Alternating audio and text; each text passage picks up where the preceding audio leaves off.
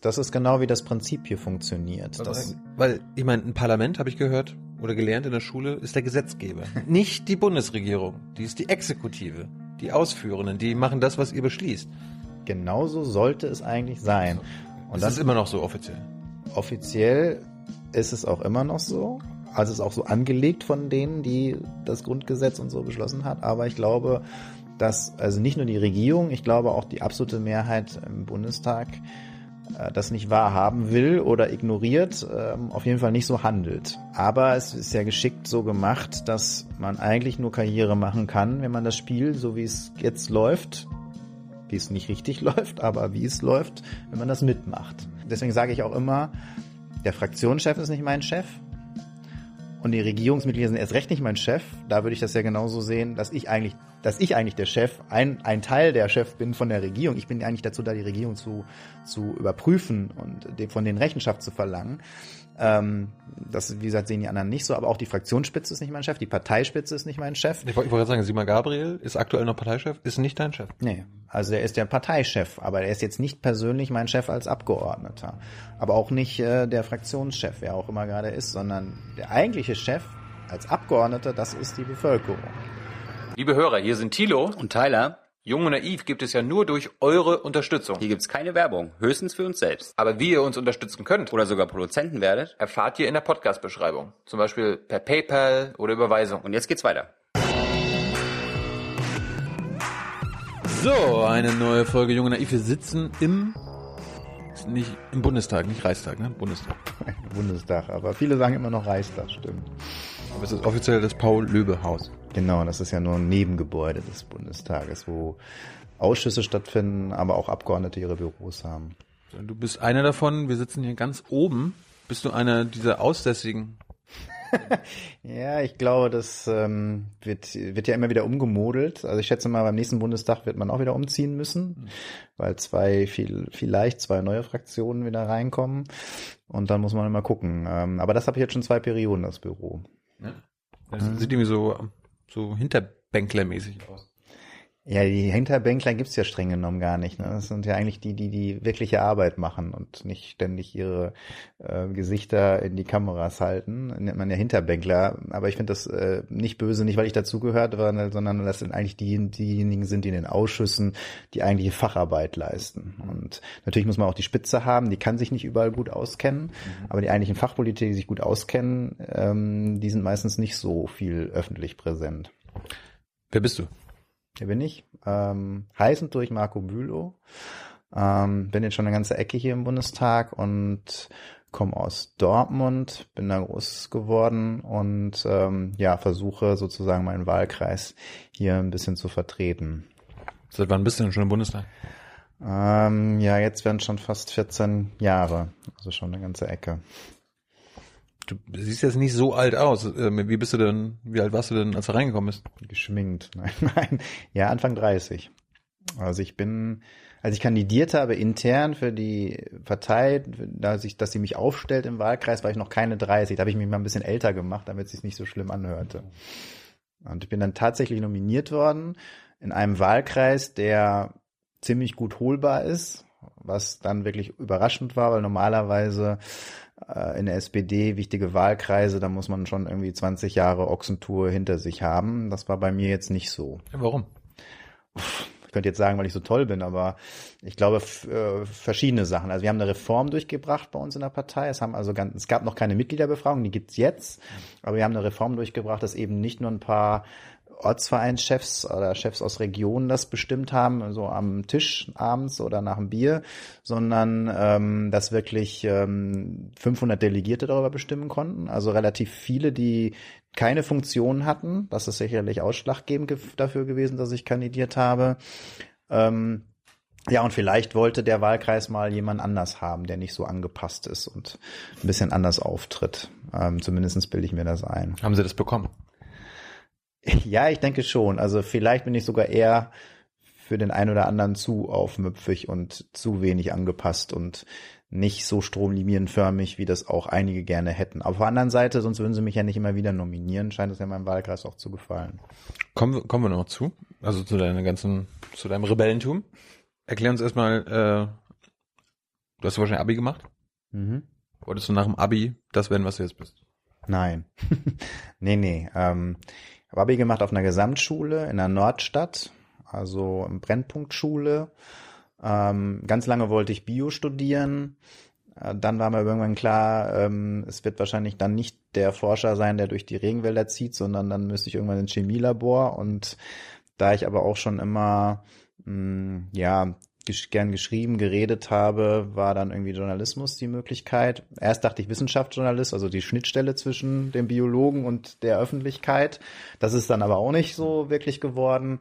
Ähm, aber Politik habe ich mich für interessiert schon.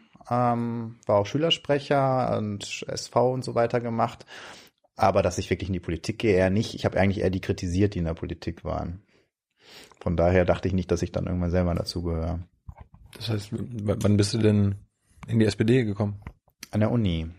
An der Uni habe ich mir die Parteien angeguckt, wollte eigentlich an der Uni erstmal direkt Politik machen, ähm, nicht in der Partei, aber dann gibt's ja die ganzen Jugend-Studentenorganisationen und da habe ich mir ein paar angeguckt. Und dann bin ich aber irgendwann bei den Jusos gelandet, ähm, nicht an der Uni, sondern den Stadtjusos. Ähm, und die waren eigentlich ziemlich gut drauf und dann gab es ziemlich viel Diskussionen. Und dann habe ich gesagt, warum habt ihr eigentlich keine Juso-Hochschulgruppe? Die gab es nämlich komischerweise nicht an der Uni. Und dann haben die gesagt, ja, mach doch. Ich habe gesagt, ich bin gar nicht in der Partei. Und äh, dann haben wir gesagt, ist egal.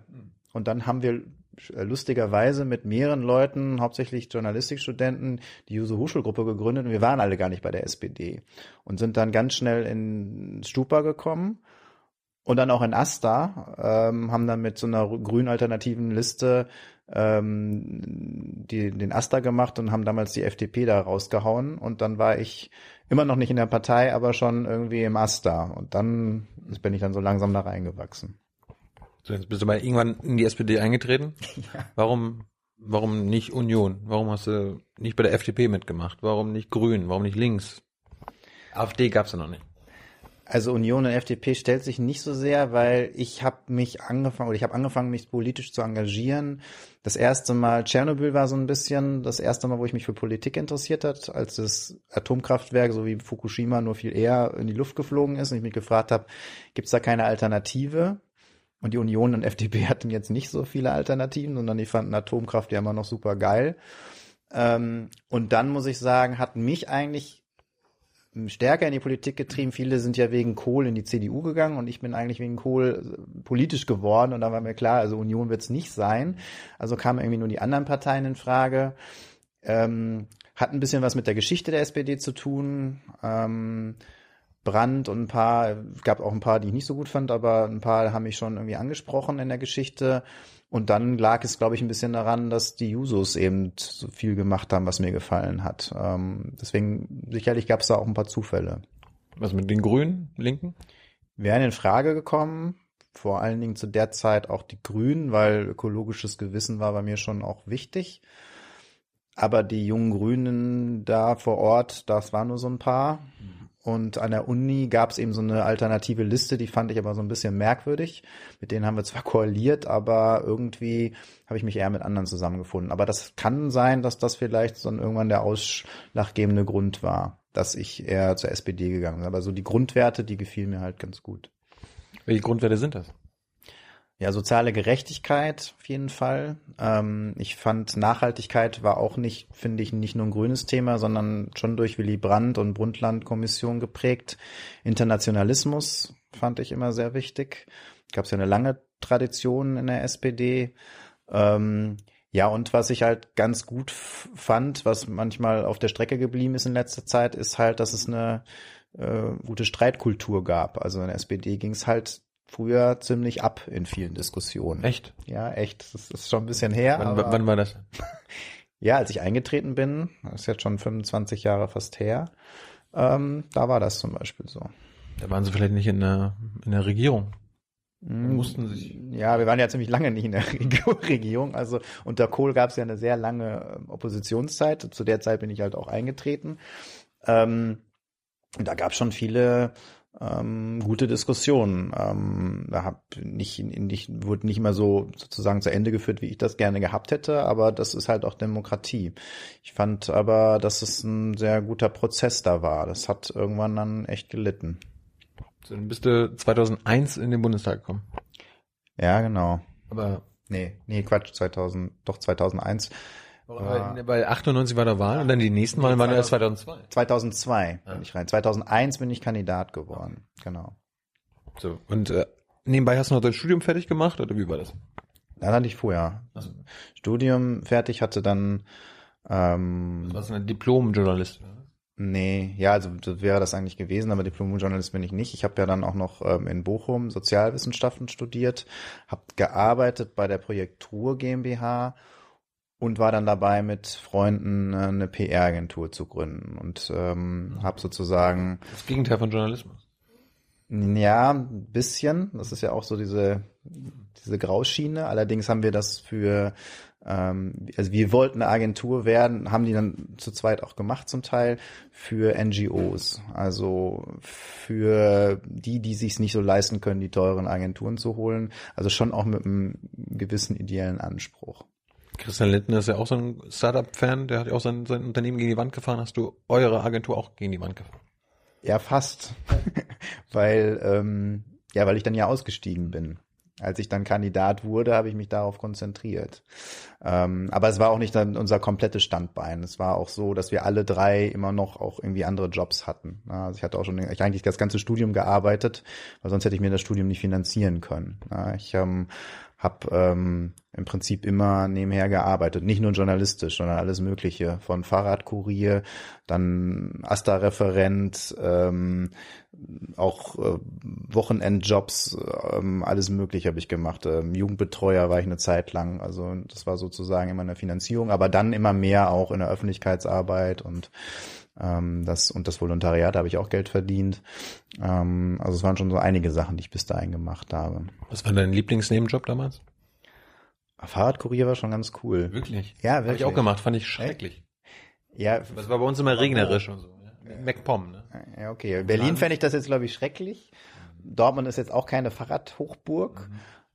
Aber ich fand es eigentlich ganz, klar, das Wetter war manchmal fürchterlich, aber man hat ja was getan, also man hat sich ja auch körperlich, das war ein guter Ausgleich zum Studium und so, dass man körperlich was gemacht hat. Ja, im Asta fand ich natürlich irgendwie auch ganz cool, weil da hat man jetzt das gemacht, was man eh gemacht hätte und hat dafür auch noch Geld gekriegt. Also das fand ich irgendwie schon überraschend. Du hast gesagt, nach dem Abi wolltest du eigentlich nicht das werden, was du jetzt bist. Hattest du nach dem Abi oder da an- Anfang 20 die gleiche politische Haltungen, wie du jetzt hast? Ja. Wo, wo kommen deine aktuellen Haltungen her, bevor wir auf sie eingehen? Doch, ein bisschen schon. Also es gab vielleicht andere Ausprägungen in andere Bereiche rein, aber eigentlich ist das von der Haltung her hat sich bei mir nicht verändert. Ich habe ja immer das Gefühl gehabt, dass ich eigentlich eher so meinen Positionen treu geblieben bin, nur die, mit denen ich groß geworden bin und ähm, die haben irgendwie ihre Position relativ schnell mit äh, Funktionen und Mandaten dann ganz schnell verloren, habe ich immer so das Gefühl gehabt. Bei mir war das eher so, dass ich sie eher beibehalten habe. Ähm, bei den Users war das noch, waren das dann noch Mehrheitspositionen. Ähm, irgendwann dann ähm, im Bundestag dann nicht mehr. So, du warst 2002 nach der Wiederwahl von Schröder bis in den Bundestag gekommen. Dann ging das ganze Hartz-IV-Ding los, ne? Die Agenda 2010. Hast du da mitgestimmt? Hast du da mitgemacht? Hast du das erstellt? Bist du dafür mitverantwortlich? Ja, ich bin für einen Teil mitverantwortlich. Ich bin hier reingekommen, genau. Es war noch Rot-Grün. Ähm, 98 ging das los, da war ich noch nicht dabei, aber es war dann noch, es ging weiter mit Rot-Grün. Und dann kam gleich die Agenda-Diskussion. Ähm, Bevor du darauf kommst, wie, wie, wo kam die her? Also ich war, war das im Wahlkampf schon so, dass ihr gesagt habt, ja, wir machen jetzt aber hier einen Sozialstaatsabbau oder Sozialstaatsumbau? Nein, natürlich nicht. Also es ähm, kam dann wirklich erst in der Legislatur. Es gab viele verschiedene heftige Diskussionen. Das ist übrigens sehr interessant. Das hat sich sehr konzentriert. Da war auch Irakkrieg. Da fand ich, haben wir ja mal eine ganz gute Position gehabt. Ähm, kann man ja sonst außen- und verteidigungspolitisch auch nicht immer sagen. Aber es kam auch die Agenda-Politik. Das war richtig heftige, heftige Diskussionen in der Fraktion, in der Partei. Auch damals schon. Also ähm, am Anfang habe ich wirklich das so gemacht, dass ich hier reingekommen bin und habe gedacht, naja, ähm, Jetzt musst du erstmal gucken und du musst dich auf die Fachpolitiker verlassen. Arbeitsmarkt und äh, Sozialpolitik war damals noch nicht mein, mein, mein Schwerpunkt. Habe Energiepolitik gemacht, ich habe Umweltpolitik gemacht und habe wie und, unter Abgeordneter in Anführungsstrichen fast alles mitgestimmt. Habe in der Fraktion aber schon damals bei, bei Agenda und bei Einzelpunkten dann auch dagegen gestimmt. Habe dann gesagt, dass, dass das zu weit geht habe mich aber selber schlecht dabei gefühlt, weil ich gedacht habe, nee, man müsste eigentlich mitmachen. Das hat sich dann irgendwann geändert. Es gab ja jetzt keine große Koalition, sondern es war eine kleinere Koalition. Das heißt, deine Stimme war nötig. Die Stimme war nötig, dadurch war der Druck natürlich auch stärker. Aber hättest du mit deiner Stimme nicht dafür sorgen können, dass einzelne Punkte quasi rauskommen oder reinkommen? Ja, das habe ich gehofft damals, aber es waren dann ja, also in der Fraktion hatten wir irgendwie ähm, glaube zehn Abweichler und irgendwann waren es fünf und dann wurden alle so eingenordet, dass es, glaube ich, am Ende gar nicht, ich weiß gar nicht mehr, wie viele es dann noch waren, dass es dann doch durchgekommen ist. Ja, im Endeffekt war, ich glaube, das die einzige Situation, ähm, wo es wirklich auf fast jede Stimme ankam. Und ähm, Schröder hat das dann ja auch gemerkt. Ähm, bin auch immer mehr dann in Opposition gegangen in der eigenen Fraktion, obwohl eigentlich, glaube ich, inhaltlich die Mehrheit das genauso gesehen hat wie ich. Und Schröder hat ja dann äh, sozusagen ähm, die Wahlperiode um ein Jahr verkürzt, weil er den Rückhalt nicht mehr gehabt hat in der Fraktion. Und am Anfang habe ich gesagt Blödsinn, weil ja doch immer fast alle mitgemacht haben, aber eigentlich hatte er den inhaltlich wirklich nicht mehr. Wie, wie, wie kann das sein? Ihr seid die größte Fraktion im Bundestag damals gewesen. Und du meinst gerade, die meisten von euch waren eigentlich dagegen, was ihr da gemacht habt. Ja, das ist, das ist genau wie das Prinzip hier funktioniert. Weil, das, weil ich meine, ein Parlament, habe ich gehört oder gelernt in der Schule, ist der Gesetzgeber. Nicht die Bundesregierung, die ist die Exekutive, die Ausführenden, die machen das, was ihr beschließt. Genauso sollte es eigentlich sein. Und das ist immer noch so offiziell. Offiziell ist es auch immer noch so also ist auch so angelegt von denen, die das Grundgesetz und so beschlossen hat. Aber ich glaube, dass also nicht nur die Regierung, ich glaube auch die absolute Mehrheit im Bundestag äh, das nicht wahrhaben will oder ignoriert, ähm, auf jeden Fall nicht so handelt. Hm. Weil es ist eigentlich genau andersrum. Die Regierung gibt vor und die Regierungsfraktionen machen das mit. Und nur im Extremfall äh, verändern sie wirklich mal wichtige Dinge. Das kommt ganz, ganz selten vor. So Kleinigkeiten werden immer mal verändert im, Par im Parlament. Ähm, aber es ist eigentlich so, dass es genau so rum funktioniert. Und übrigens sind wir ja auch eigentlich als Parlament müssen wir ja nicht darauf angewiesen sein, dass die Regierung Gesetze erstellt. Wir könnten ja auch selber Gesetze erstellen. Ja. Das passiert aber fast nie. Also ich habe noch erlebt, dass das Erneuerbare Energiengesetz das ist ein Parlamentsgesetz. Weil damals Clement und Trittin waren damals die zuständigen Minister, die konnten sich nicht einigen. Und dann gab es halt gute Leute wie Hermann Scheer, ähm, aber auch bei den Grünen welche, die haben dann sozusagen, und ich durfte dann schon so ein bisschen mitmachen, weil ich in dem Bereich tätig war, haben dann sozusagen erneuerbare Energiengesetz gemacht. Aber das ist sowas, vor allem mit so einer Auswirkungskraft, gab es ganz selten, dass das aus dem Parlament rauskommt. Das ist also komplett umgedreht, dieses Verhältnis. Aber das zu durchblicken und sich vor allen Dingen dagegen zu wehren, habe ich auch ein bisschen Zeit gebraucht. Und manche machen das nie, leider. Aber warum, warum ist das so? Ja, weil die. Ich meine, die Kanzlerin, die Regierung, also die Kanzlerin wird vom Bundestag gewählt. Ihr könnt ja theoretisch die Kanzlerin, den Kanzler sofort abwählen, ja. wenn, wenn irgendwas nicht so gemacht wird, wie ihr das wollt. Ja, weil das System. Ihr, ihr sitzt doch am Ende am längeren Hebel, oder? Würden wir, ja. wenn wir uns unserer Macht bewusst wären.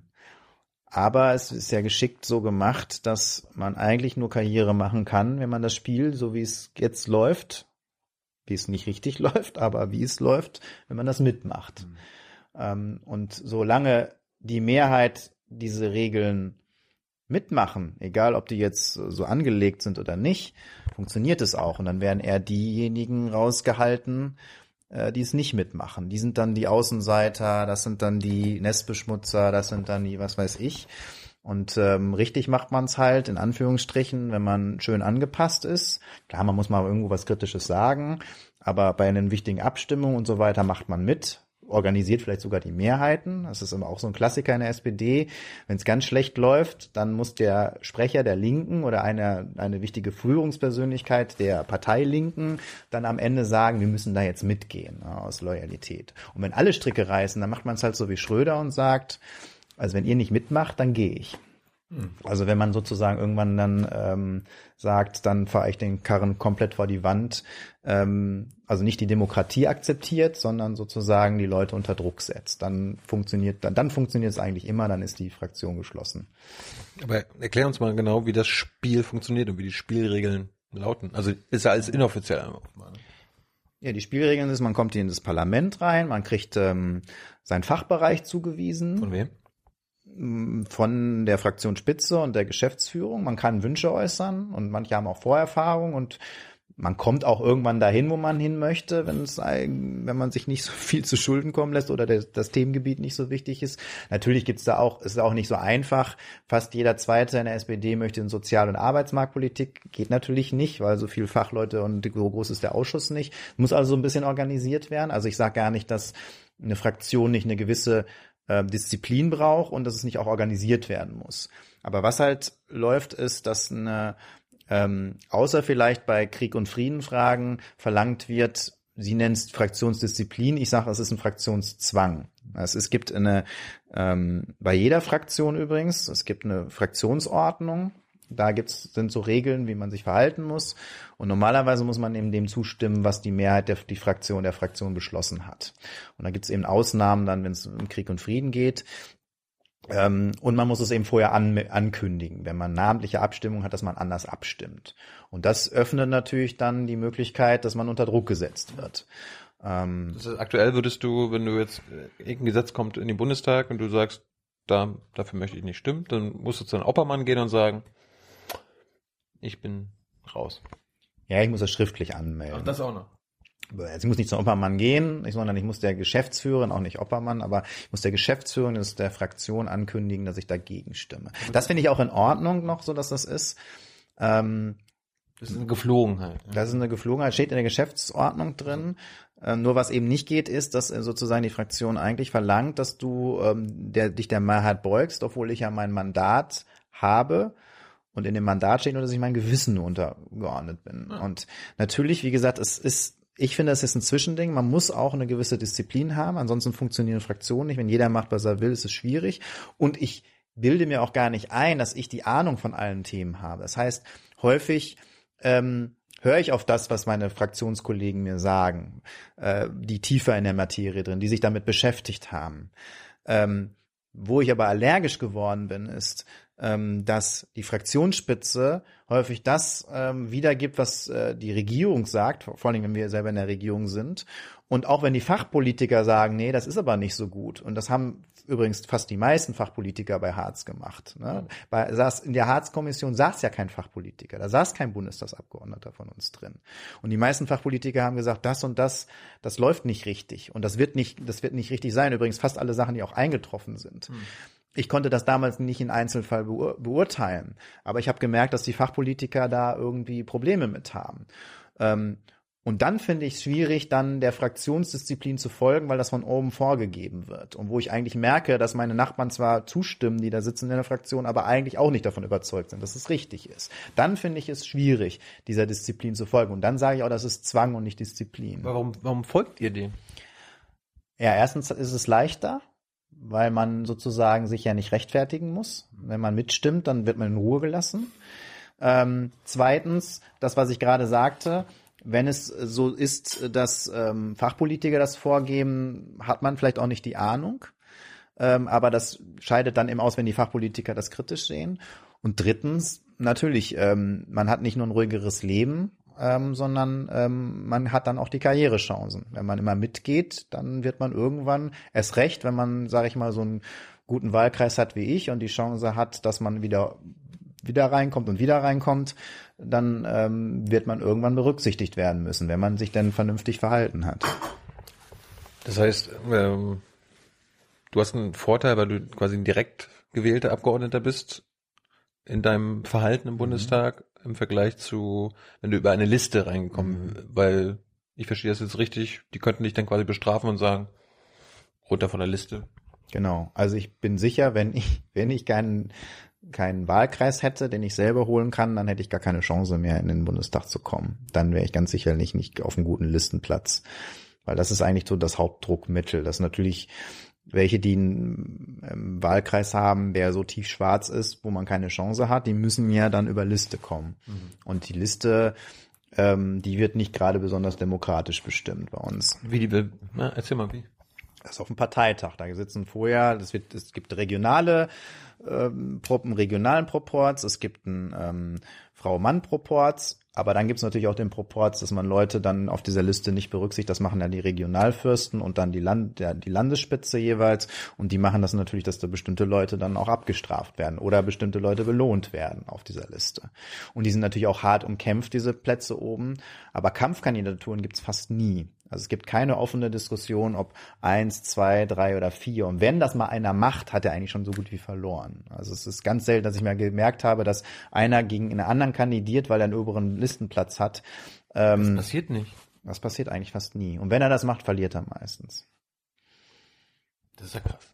Ja, also ich kenne ja gute Kollegen, die dann halt mal abgestraft worden sind und dann sich dann in ihr Schicksal fügen mussten und entweder dann doch ihren Wahlkreis geholt haben ähm, oder eben dann ähm, ausgeschieden sind und gehofft haben, dass sie vielleicht dann doch noch irgendwie eine Chance haben. Aber Listen ziehen ja nicht immer gut, gleich gut. Ne? Also in Nordrhein-Westfalen geht das ja noch, da gibt's ja noch eine Menge Personen, die dann auch über Liste, aber es gibt ja kleinere Länder, es da gibt's ja kaum, kaum eine Liste, die zieht. Ne? Also das ist dann immer so ein bisschen ähm, Roulette. Und ich habe den Vorteil, bei mir stimmt bestimmt wirklich erst die Basis, weil wir haben auch noch eine Mitgliederbefragung. Also alle SPD-Mitglieder in Dortmund stimmen darüber ab, ob ich sozusagen wieder aufgestellt werde oder nicht. Hast du einen Gegenkandidaten? Oder eine Gegenkandidatin? Ja, hatte ich auch schon. Das ist ähm, Schön, das ist, das ist mal was Schönes. ja, das Aber war. die wurde jetzt nicht abgestraft, weil sie gegen dich angetreten ist. So wie Nee, nee, ich, ich sollte ja eigentlich ja abgestraft werden. Es ging ja darum, dass ähm, Hast du Scheiße gebaut.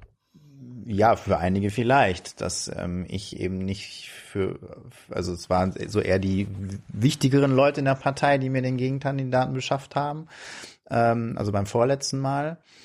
Ähm, aber gut, dann war das ein offener Prozess und dadurch, dass wir die Mitgliederbefragung haben, hat eben dann auch die, ähm, haben die Mitglieder entschieden. Das heißt, die entscheiden das bei uns. Wer aufgestellt wird und wer dann gewählt wird, das entscheidet dann ähm, die Bevölkerung. Das heißt, das, deswegen sage ich auch immer, der Fraktionschef ist nicht mein Chef, und die Regierungsmitglieder sind erst recht nicht mein Chef. Da würde ich das ja genauso sehen, dass ich eigentlich, dass ich eigentlich der Chef, ein, ein Teil der Chef bin von der Regierung. Ich bin eigentlich dazu da, die Regierung zu, zu überprüfen und von denen Rechenschaft zu verlangen. Ähm, das, wie gesagt, sehen die anderen nicht so, aber auch die Fraktionsspitze ist nicht mein Chef, die Parteispitze ist nicht mein Chef. Ich wollte gerade sagen, Sima Gabriel ist aktuell noch Parteichef, ist nicht dein Chef. Nee, also er ist der Parteichef, aber er ist jetzt nicht persönlich mein Chef als Abgeordneter.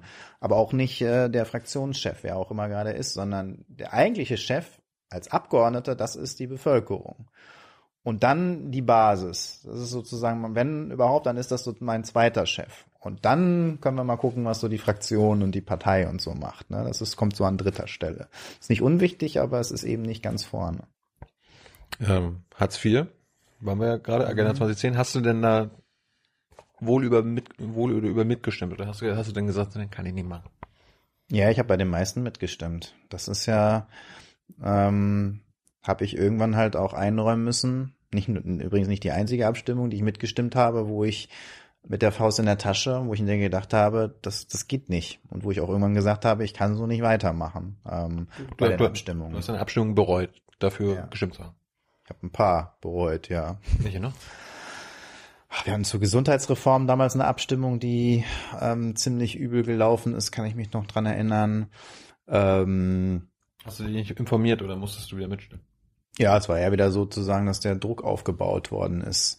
Ähm, ich habe bei Auslandseinsätzen meistens dann schon angefangen, eher so zu stimmen, wie ich das, wie es wirklich mein Gewissen mir vorgibt. Aber auch da waren ein, zwei Dinge, wo ich gedacht habe, naja gut, machst du erstmal mit.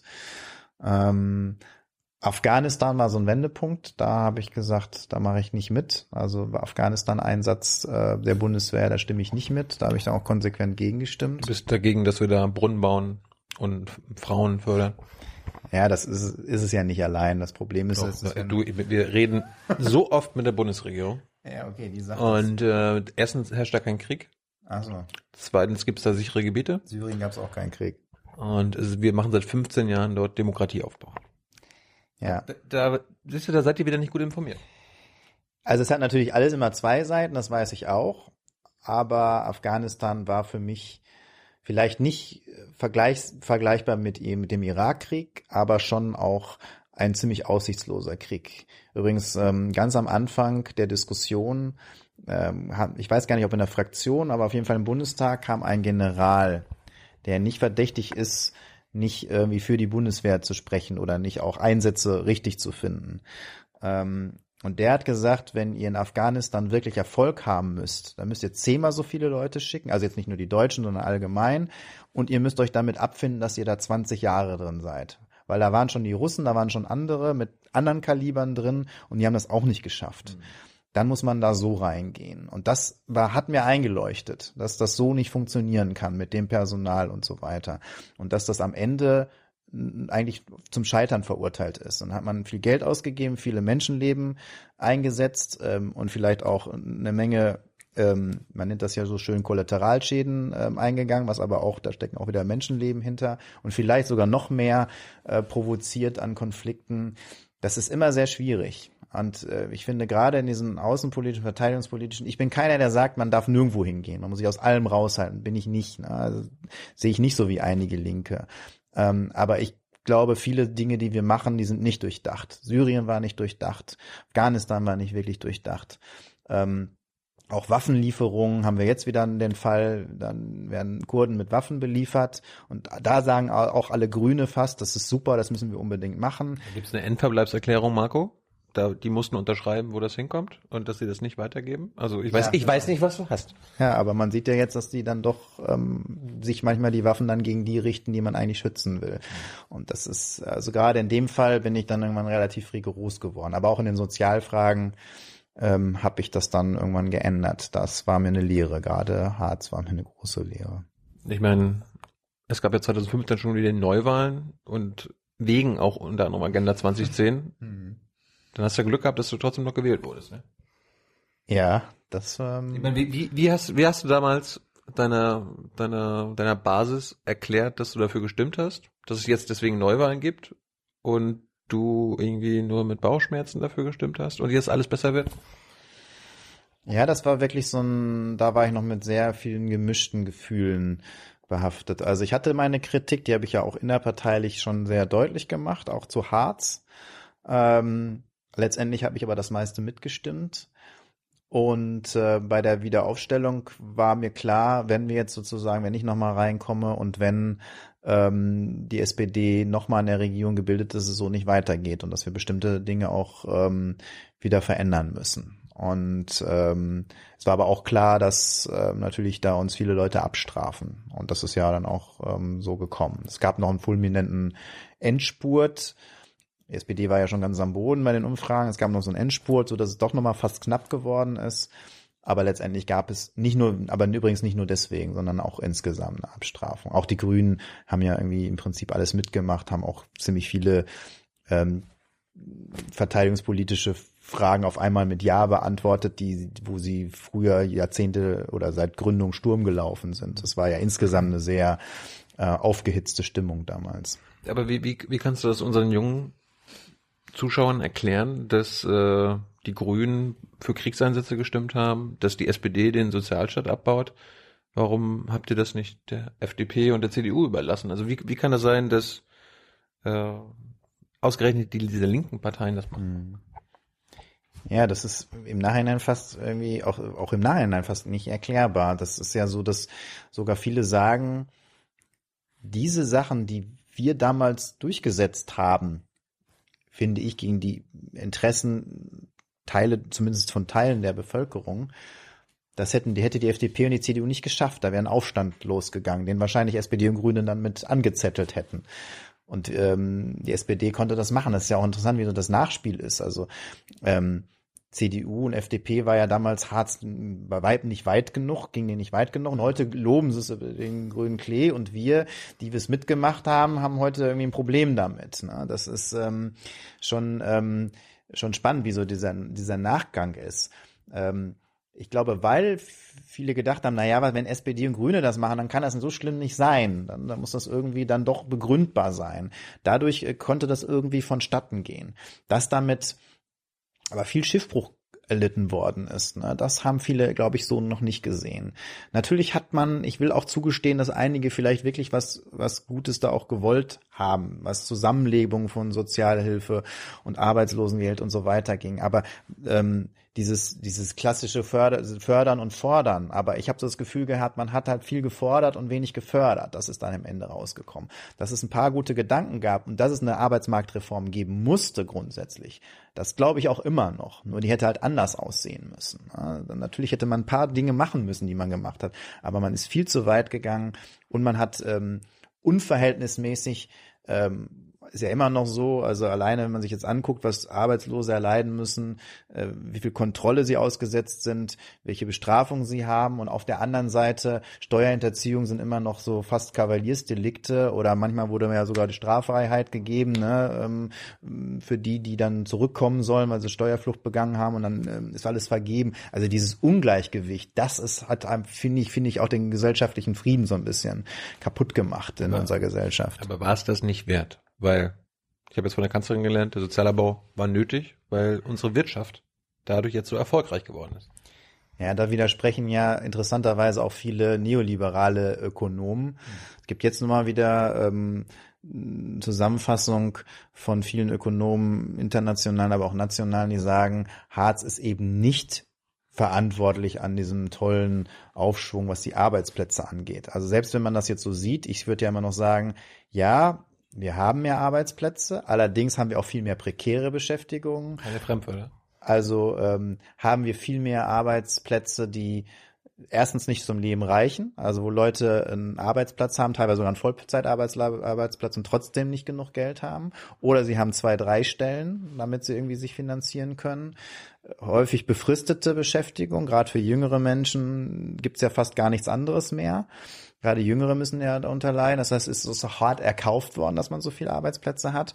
Und dann sagen aber die Ökonomen sogar, dass das gar nicht eben ähm, durch Harz gekommen ist, sondern es ist eher dadurch gekommen, zum Beispiel, dass wir immer noch, immer noch relativ, auch immer weniger, aber immer noch ganz gute Tarifgemeinschaften haben, dass Gewerkschaften und Arbeitgeber eben äh, sich immer noch an einen Tisch setzen und gucken, wie das mit Gehaltserhöhungen ähm, und so weiter sind und Löhnen insgesamt und äh, sozusagen Gewerkschaften äh, auch häufig gesagt haben, okay, es ist jetzt eine schwierige Phase und deswegen verzichten wir auf übertriebene Forderungen. Also dass das ganze Geflecht, auch das würde ich noch bezweifeln, aber dass das ganze Geflecht dazu geführt hat und nicht die Harzreform. Mhm. Also das, das, das ist auch ein Mythos. Ne? Und ähm, wenn man sich das anguckt, gibt es da eine Menge Kritik. Wie gesagt, ich glaube, man musste einiges machen. Auch jetzt muss man eine Menge machen eigentlich im Sozialbereich, aber ähm, es ging fast immer nur um die, die weniger haben, dass man die begrenzt. Und wir haben aber ganz lange eher ähm, zugeguckt oder sogar noch äh, die Regeln verbessert für die, die ganz viel haben. Weil es ist ja nicht erklärbar, dass zehn Prozent der reichsten Menschen über 60 Prozent des Vermögens haben bei uns und 50 Prozent der Menschen, damit spreche ich also nicht nur die Armen an, sondern wirklich die Hälfte der Bevölkerung hat nur drei Prozent des Vermögens. Und das haben, das muss man einfach ehrlicherweise sagen, auch Rot-Grün mit verbockt, dass das so ist. Aber wir sind doch eine Leistungsgesellschaft und danach haben die wenigen halt viel mehr geleistet. Und die 50 Prozent halt nicht. Nee, auch das stimmt eben Nein. nicht. Weil ähm, gerade wenn man sich die Millionäre anguckt, gibt's auch wie leider immer noch viel zu wenig Untersuchungen, was äh, richtig Reiche angeht, aber zwei Drittel der wirklich Vermögenden, ähm, die haben geerbt. Die haben also nichts geleistet. Das heißt, Heute wachsen Menschen auf, die müssen nie was tun, gar nichts, in ihrem ganzen Leben nicht. Die haben immer ausgesorgt und sind superreich und können sich den dritten Ferrari leisten und was weiß ich. Und es gibt immer mehr Menschen, die können sich so richtig den Po, sage ich jetzt mal, aufreißen, haben aber fast keine Chance mehr, irgendwie nach oben zu kommen. Und das ist eben nicht der Gedanke der Leistungsgesellschaft. Also deswegen sage ich ja immer, ein wirklicher FDPler, also ein wirklicher Liberale, der müsste dieses System bekämpfen, was wir gerade haben. Mhm weil Leistung lohnt sich eben nicht. Leistung lohnt sich für einige wenige und manche brauchen keine Leistung, um viel Geld zu haben. Und einige leisten eine Menge und haben so gerade ihr Auskommen. Ne? Also Pflegekräfte reisen sich 40 Stunden jede Tag, äh, jede Woche und ähm, 40 Jahre oder 45 Jahre arbeiten die und kommen so gerade über die Runden. Aber was verdienen die groß? Müssen eventuell noch sehen, dass sie in der Rente nicht irgendwie doch noch arm, verarmen. Und das kann es nicht sein. Also eine Leistungsgesellschaft, da muss man eben nicht nur die belohnen, die irgendwie einen, eine Aktiengesellschaft vor die Wand fahren und dann 3.100 Euro täglich kriegen, sondern man muss ja vor allen Dingen die belohnen, die wirklich Leistung zeigen. Und deswegen, also ein wirklich neo, wirklich liberaler muss eigentlich sagen, das System ist kacke. Nicht ein Sozialdemokrat, sondern ein Liberaler müsste es sagen. Wenn wir keine Leistungsgesellschaft haben, was haben wir dann? Wir haben eine Gesellschaft, die immer stärker die belohnt, die eh schon reich sind. Und das ist auch keine soziale Marktwirtschaft mehr. Wir haben, ob, man es jetzt Turbo, Turbokapitalismus nennt, ob man das eine Ungleichgesellschaft nennt, ähm, es gibt einen ähm, Ökonomen, der nennt das Abstiegsgesellschaft. Der sagt, also der Nachtwey sagt, ähm, wir sind von der Aufstiegsgesellschaft zu einer Abstiegsgesellschaft geworden. Und das sehe ich auch so. Es geht noch relativ vielen in der Mitte und so weiter, auch, auch wenn die Mitte schmilzt, relativ gut. Aber die leben auch noch von dem, was sozusagen angehäuft worden ist in der Vergangenheit. Aber auch die Mitte hat kaum noch Möglichkeiten aufzusteigen zu den oberen zehn Prozent. Das war früher auch mal besser. Und wer unten ist, wer arm ist, der lebt zehn Jahre kürzer, der wohnt in Gegenden, wo die Schulen schlecht sind. Der hat sozusagen fast keine Chance mehr, der hat gesundheitlich eher Probleme, weil da Feinstaub und sonst was ist. Und der hat fast keine Aufstiegsmöglichkeiten mehr. Und das ist einfach tief ungerecht. Und wie gesagt, nochmal zur Leistungsgesellschaft. Wenn man möchte, dass man ähm, das System rettet, also die Marktwirtschaft rettet, dann muss man eigentlich dafür sorgen, natürlich, dass es Ungleichheit gibt, aber nur bis zu einem gewissen Level, damit sozusagen es sich lohnt, zu kämpfen, zu arbeiten, zu lernen, äh, sich anzustrengen, damit man aufsteigen kann. Aber wenn sich das, wenn sich das eh nicht mehr lohnt, dann ist das fast so, als wenn man sozusagen alle gleich behandeln würden. Also das, was sozusagen ja Kapitalisten immer abgelehnt haben, ähm, ist eben auf der anderen Seite. Und es ist ja fast das Gegenteil. Die Banken werden gerettet, egal was sie machen, mit Steuergeldern.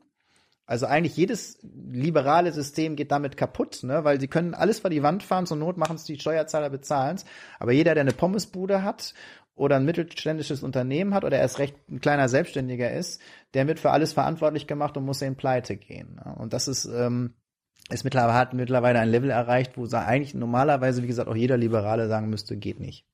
Hast du damals für die Bankenrettung gestimmt? Nein. Da habe ich nicht. Gab's da wieder Ärger? da gab es sicherlich auch Ärger. Ich kann mich doch nicht mehr an jeden Ärger erinnern, aber bei der Bankenrettung habe ich nicht mitgestimmt. Nein, weil das war, also wenn überhaupt, natürlich habe ich verstanden, dass man jetzt nicht nur die Banken rettet, auch die Sparer und auch die Kleinstsparer.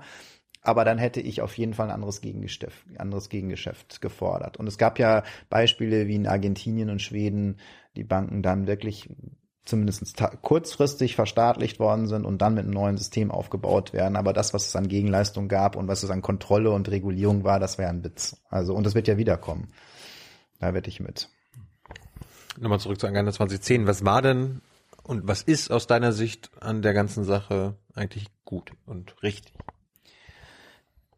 Also ich finde schon richtig, dass man über das System nachgedacht hat, dass man eben ähm, Arbeitslosenhilfe, Sozialhilfe zusammenlegt. Das ist dann bestimmt, aber eben nicht auf dem Niveau der, der Sozialhilfe. Das war zum Beispiel ein großer Fehler, sondern dass man sozusagen ein bestimmtes Level zieht, wo das sozusagen anfängt. Man kann auch darüber reden, dass man Arbeitslosengeld 1, Arbeitslosengeld 2 hat.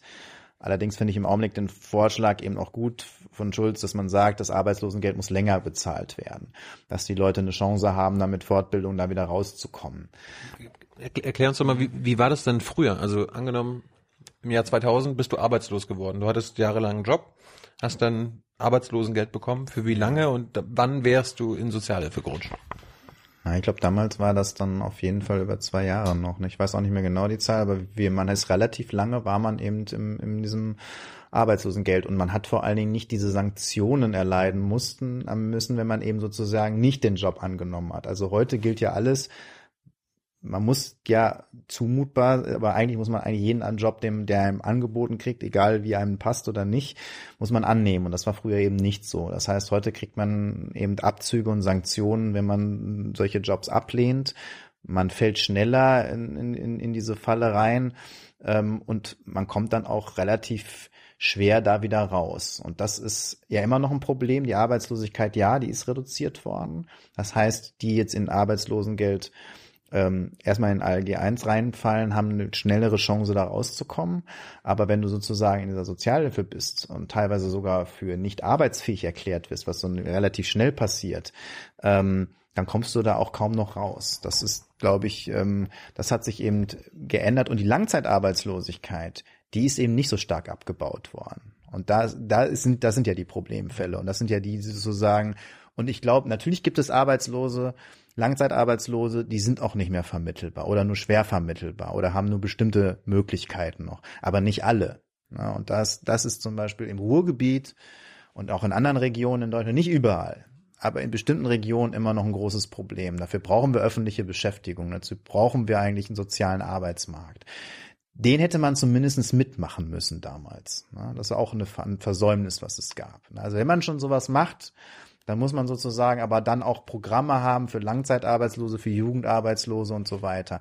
Auch das hat man nicht äh, gemacht. Und wie gesagt, die Zumutungen, die man den Arbeitslosen offeriert, ein paar mag ich ja sogar noch, ich weiß es nicht genau, aber mögen vielleicht sogar gerechtfertigt sein. Aber dass da kontrollierte äh, Kontrollen geschehen bei denen zu Hause und so weiter, das, das möchte ich gerne mal bei denen sehen, die sozusagen Steuerhinterzieher sind und ähm, denen es darum geht, ihre 20 Millionen, 30 Millionen drüber zu kriegen. Also wenn die genauso drangsaliert worden wäre, wenn es da Anfangsverdacht oder sonst was gäbe. Das finde ich schon krass, wie sozusagen mit ärmeren Menschen umgegangen wird zum Teil ähm, die sich eben nicht groß wehren können und auf der anderen Seite die, die Reichen alle nicht, nicht nur mit Samthandschuhen angefasst werden, sondern überhaupt über jeden Zweifel erhaben sind. Und das geht eben nicht, diese Ungleichbehandlung. Warum hast du das in den letzten zehn Jahren nicht geändert? Warum hast du denn nicht Alliierte im Parlament gesucht und gesagt, hier, weg damit? Ja, bei ein paar Themen versuche ich das ja. Zehn Jahre weiß ich nicht, aber schon ziemlich lange. Also gerade was die Ungleichheit angeht, ähm, bin ich seit Jahren dabei zu trommeln und ähm, zu hoffen, dass äh, wir da umkehren und dass wir Sachen auch äh, richtig stellen und auch zugeben, dass wir Fehler gemacht haben. Also das Interessante ist ja, dass ähm, im Augenblick ähm, ähm, gibt dafür Applaus, wenn man das macht. Ich weiß, dass ich dafür lange auch ähm, gescholten wurde. Ähm, nicht an der Basis, aber woanders, wenn ich ihm gesagt habe, wir müssen zugeben, dass wir bei Hartz IV Fehler gemacht haben ähm, weil Fehler kann man machen. Keiner wusste, wie das auch wirklich funktioniert. Ähm, und wir hätten sagen können, das und das haben wir falsch gemacht, aber wir wollen es jetzt besser machen. Und das ist nicht passiert. Ich habe letztens mir die Rede von Steinmeier 2009 als Kanzlerkandidat angehört. Der meinte so, wir sind darauf stolz, wir können darauf stolz sein, stolz, stolz, stolz, stolz. Steinbrück vier Jahre später, wir lassen uns das nicht kaputt machen, äh, wir sind darauf stolz. Und jetzt, jetzt so, ne? Ja. 2017, zwölf Jahre später, fällt Schulz auf, dass man ein paar Kleinigkeiten, ein paar Details äh, vielleicht ändern könnte. Und dann geht's auch wieder jetzt nur um Arbeitslosengeld 1. Warum, warum ähm, drängst du deinem Kumpel Martin Schulz nicht dazu? Kommt ja auch aus, aus Nordrhein-Westfalen. Sagen wir mal, Hartz IV ist aber Arbeitslosengeld 2. Oder, oder wollte die Hartz IV da gar nicht mehr als Wähler gewinnen? Doch, aber ich glaube, das ist auch nur der Anfang. Aber es ist immerhin, es ist aber der erste Spitzenpolitiker der SPD seit den Harzreformen, der sagt, dass da was nicht richtig gelaufen ist und dass es nicht nur gut war. Das ist noch nicht das, ich denke, da kann man noch nachlegen, aber es ist überhaupt der erste, den ich höre. Aber er war, er war auch damals auch mit dabei, ne? Er war nicht direkt mit dabei, er war wieder im Bundestag. Ähm, Im SPD-Präsidium ist er seit 1999. Er war mit in den Parteietagen, ja, das kann gut sein, ja. Aber wie gesagt, ich habe auch mitgestimmt. Ja, ich habe vielleicht ein bisschen eher gesehen, dass es nicht, nicht richtig war und fand es auch damals schon schwierig. Ähm, aber wichtiger finde ich jetzt auch gar nicht die, die geschichtliche Aufarbeitung, sondern die Schutzbe zu sagen, ähm, den Mut zu sagen, hier, da haben wir Fehler gemacht und dann jetzt aber auch irgendwann zu sagen, was wollen wir denn besser machen. Aber es geht jetzt auch gar nicht mehr darum, ähm, alles zu verändern, sondern jetzt zu sagen, was wollen wir denn anders machen, was wollen wir besser machen. Und natürlich gehört da ähm, bei Harz ein paar Punkte mehr dazu. Ich habe ja auch einen genannt, Langzeitarbeitslosigkeit bekämpfen, öffentliche Beschäftigung ähm, gehört dazu, aber auch andere Themenfelder, auch die nicht nur was mit Hart zu tun haben, die mit Ungleichheit aber viel zu tun haben. Wir haben den Mindestlohn eingeführt, das war sicherlich gut und richtig, aber das alleine reicht eben nicht. Vor allem, wenn bei den Minijobs zum Beispiel eben nicht ähm, der Mindestlohn gilt.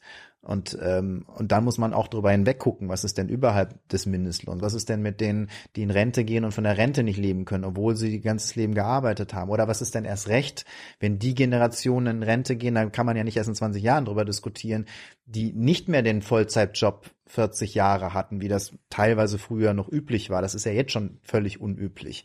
Was ist denn mit denen? Ne? Also, die, die machen Riester-Rente.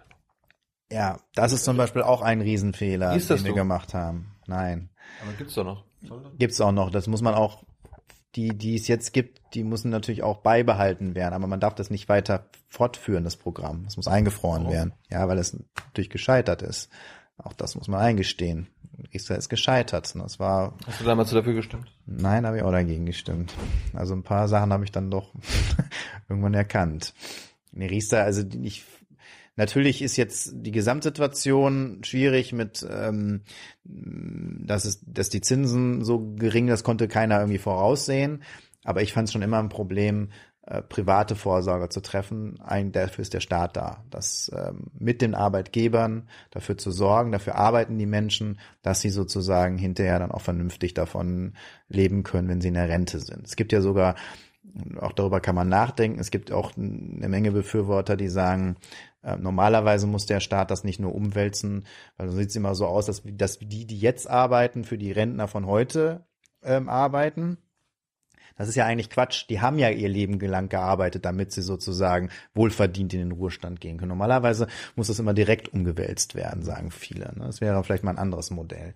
Aber wenn es nicht so ist, dann muss zumindestens das Geld vom Staat da sein und da kann man sich nicht auf irgendwelche privaten Vorsorgedinge verlassen, weil die können immer mal zusammenbrechen.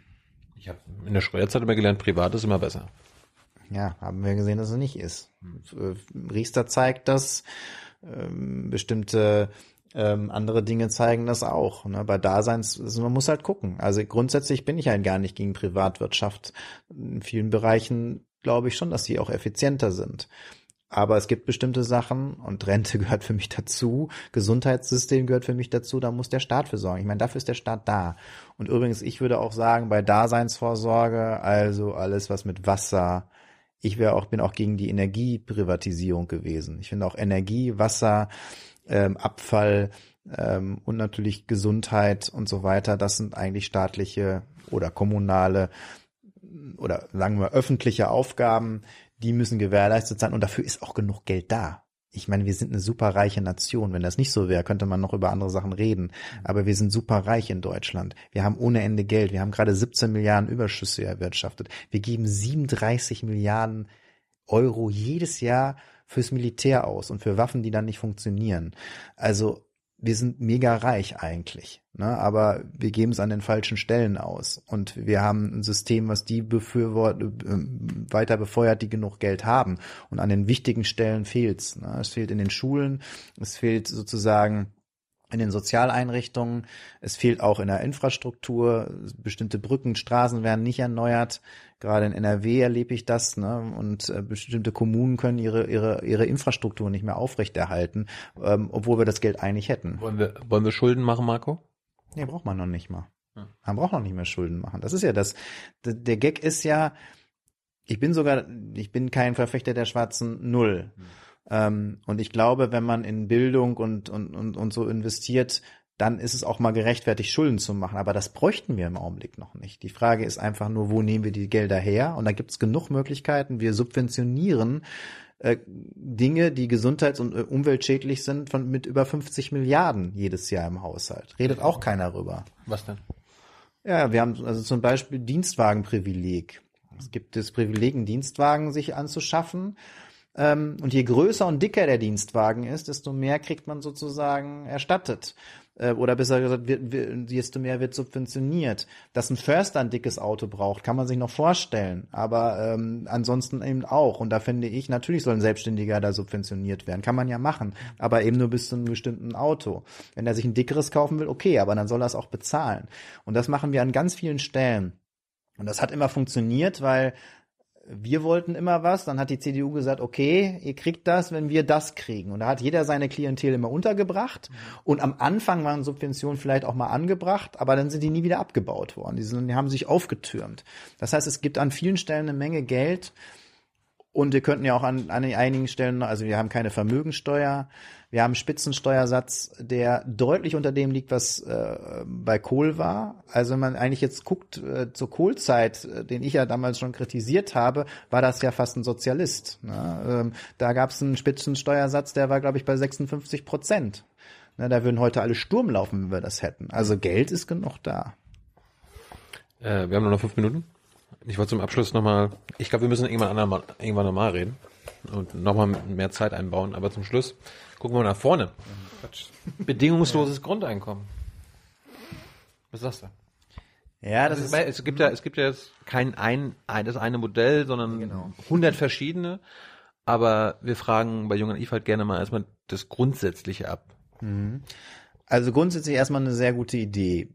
Aber natürlich, wie wird's umgesetzt? Wie viel gibt es? Es ist wirklich ähm, bedingungslos. Es gibt ja auch Modelle, wie dieser große Ungleichheitsforscher Atkins, der jetzt gestorben ist, der gesagt hat, na ja, also ich finde schon gut, aber man macht's, knüpft vielleicht doch an Bedingungen. Also wenn zum Beispiel Menschen sich äh, ihre Mutter pflegen, Kinder aufziehen ähm, oder sich ehrenamtlich engagieren, die schon, alle anderen dann doch nicht. Also es ist sehr schwierig. Man muss ja erstmal, also man muss ja erstmal rausfinden, was ist wirklich ähm, sichtbar. Aber ich will mal zu den Vorteilen kommen. Ein Riesenvorteil ist, dass ähm, Arbeitslose oder Menschen, die Jobs suchen, nicht so erpressbar sind, sondern diese Arbeitskraft wieder viel mehr ähm, Gewicht bekommt. Das heißt, und nicht nur mehr Gewicht bekommen, jeder Mensch würde ein, ein anderes Selbstbewusstsein zurückbekommen. Und das ist, finde ich, ein Grundwert. Das heißt, er wüsste, er ist zur Not abgesichert, egal was passiert. Damit tritt er natürlich gegenüber ähm, einem Arbeitgeber und auch allen anderen mit einem anderen Selbstbewusstsein auf. Das heißt, wenn ich dann meine Arbeitskraft verkaufe, dann muss ich sozusagen einen Gegenwert kriegen, der sich lohnt und nicht, weil ich dann, weil ich zum Überleben unbedingt machen muss. Und das ist ja sozusagen das, was bei uns ja schon schlimmer geworden ist, aber in den USA noch viel schlimmer ist, dass die Menschen zwei, drei Jobs brauchen, um überleben zu können. Das wird damit ausgeschaltet. Ne? Dann kannst du keine Familie mehr äh, großziehen äh, oder ernähren und du wirst ja auch dir selbst nicht gerecht. Das würde sozusagen beim Grundeinkommen äh, verändert werden. Ähm, aber natürlich sehe ich auch Schwierigkeiten. Klar gibt es auch diejenigen, die sich darauf ausruhen würden. Wie viel sind das? Das kann ich nicht überblicken. Wenn das ein Bodensatz ist, finde ich, kann man damit leben. Vielleicht werden es dann aber mehr, wenn es so ist. Ähm, und ich will auch nicht verhehlen, dass es natürlich so ein bisschen eine Natur der Sache ist. Ich glaube, wenn man in so einem ähm, Modus der Arbeit drin ist, ähm, dann macht einem die Arbeit auch nicht viel, aber wenn man erstmal raus ist, wird es recht schwer. Das haben, sehen wir auch jetzt bei Langzeitarbeitslosen.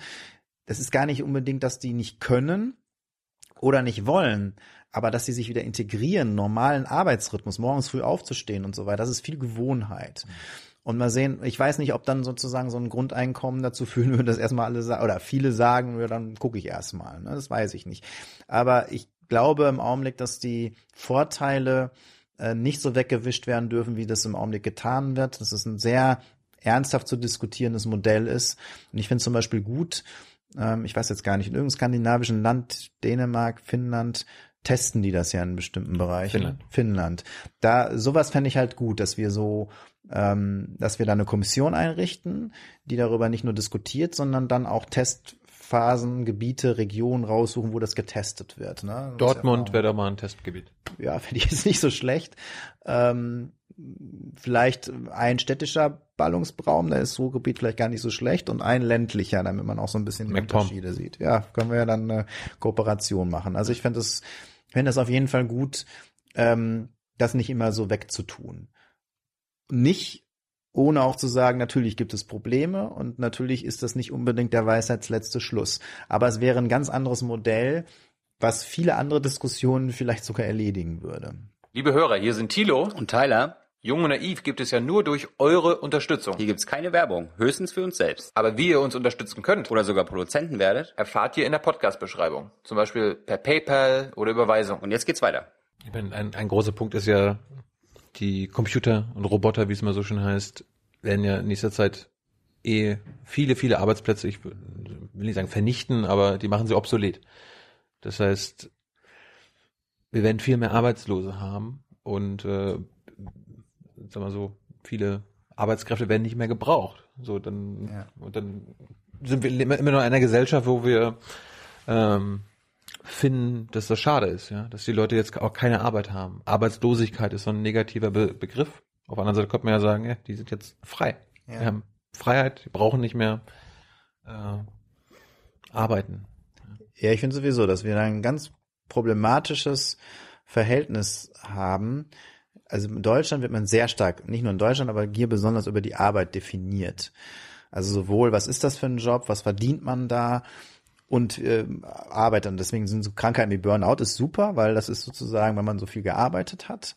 Ähm, das ist irgendwie anerkannt, aber so andere Sachen eben nicht. Ne? Und ich finde auch, man muss da eigentlich drüber reden. Also eigentlich ist es ja total toll. Übrigens nicht erst, wenn die nächste äh, Revolution ähm, durch Computer und, und, und Arbeit 4.0, oder wie man das alles nennt, kommt, sondern ja eigentlich schon insgesamt, dass wir immer produktiver werden. Das heißt, dass eine Stunde Arbeitskraft ja viel mehr generiert an Wirtschaftsleistung, als das noch vor 10 oder erst recht vor 50 Jahren war. Eigentlich total toll, weil eigentlich würde das ja dazu führen, man könnte sich ja von mir aus teilen. Von mir aus sollen ja die, die ähm, Unternehmer davon Profit auch haben, aber die Arbeitgeber, äh, Arbeitnehmer eben auch. Man könnte sich das ja teilen. Entweder, dass die Arbeitnehmer äh, mehr Geld verdienen oder sozusagen ähm, weniger arbeiten müssten. Normalerweise müssten wir heute nur noch 15 Stunden arbeiten und hätten das, den gleichen Erfolg wie vor 20 Jahren bei 40 Stunden. Ist ja eigentlich super. Aber es kommt so nicht, sondern es strecken sich einige wenige alleine den Gewinn ein. Vor allem natürlich muss man die Globalisierung beachten, weiß ich auch.